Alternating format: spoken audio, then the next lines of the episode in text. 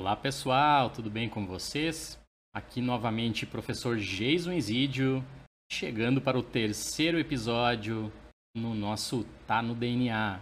Bem, além dos episódios sobre os genes, eu já iniciei falando do gene PSN2.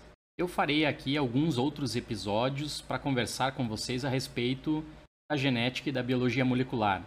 E para iniciar essa série, nada mais correto do que começar falando do início, do momento onde vocês eram, e eu também um dia fui, uma única célula. Se puderem, nesse momento, peguem uma régua, ou se não puderem, olhem para o dedão de vocês, para o polegar de vocês, e observem a unha deste polegar. Ela tem mais ou menos um milímetro de espessura. Bom, imaginem agora dividindo esse 1 milímetro em 10 partes. A gente adentraria então ao mundo do micrômetro. 1 milímetro dividido por 10 dariam exatamente 100 micrômetros. Bem, este é o tamanho estimado de um gameta feminino, de um oócito. E é nessa magnitude de tamanho que vocês um dia iniciaram.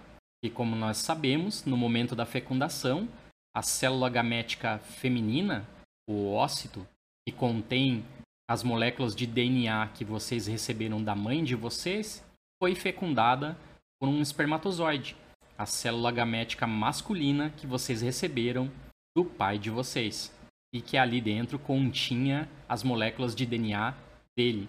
Bem, após essa fecundação, que sobre o ponto de vista da genética nada mais, nada menos é do que a união das moléculas de DNA dos nossos pais e das nossas mães, ocorre então o desenvolvimento embrionário, que é bastante bem estudado numa ciência muito interessante que é chamada embriologia.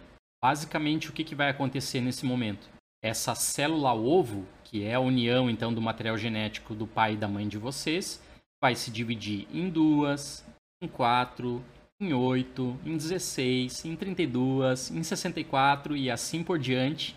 E em determinados momentos, algumas dessas células receberão sinais para se diferenciarem, para seguirem um caminho um pouco diferente, formando assim os órgãos diferentes dos corpos de vocês.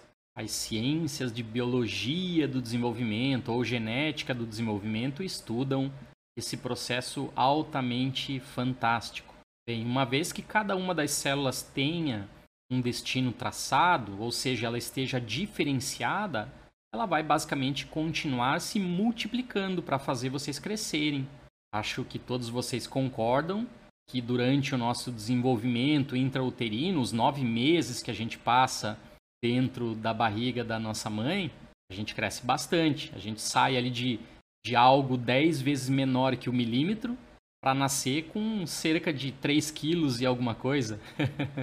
e acho que também todos vocês concordam que após o nascimento, nós somos aquele pequeno bebezinho ali indefeso, de 3 quilos e pouquinho, cerca de 50 centímetros, e a gente se desenvolve, né, 20 anos depois, temos aí mais de 1,50m de tamanho e cerca de 10 trilhões de células altamente especializadas, formando órgãos diferentes no corpo de vocês. Algumas trabalham para formar o fígado, outras trabalham para formar o coração, algumas é, são os ossos de vocês, outras são os neurônios e assim por diante. Mas lembrem-se sempre que todas essas células derivaram daquela primeira e única célula ovo, que tinha menos de um milímetro o DNA do pai e da mãe de vocês que se uniu para formar aquela primeira célula chamada vocês é o mesmo DNA que está dentro de cada uma das células que vocês têm hoje.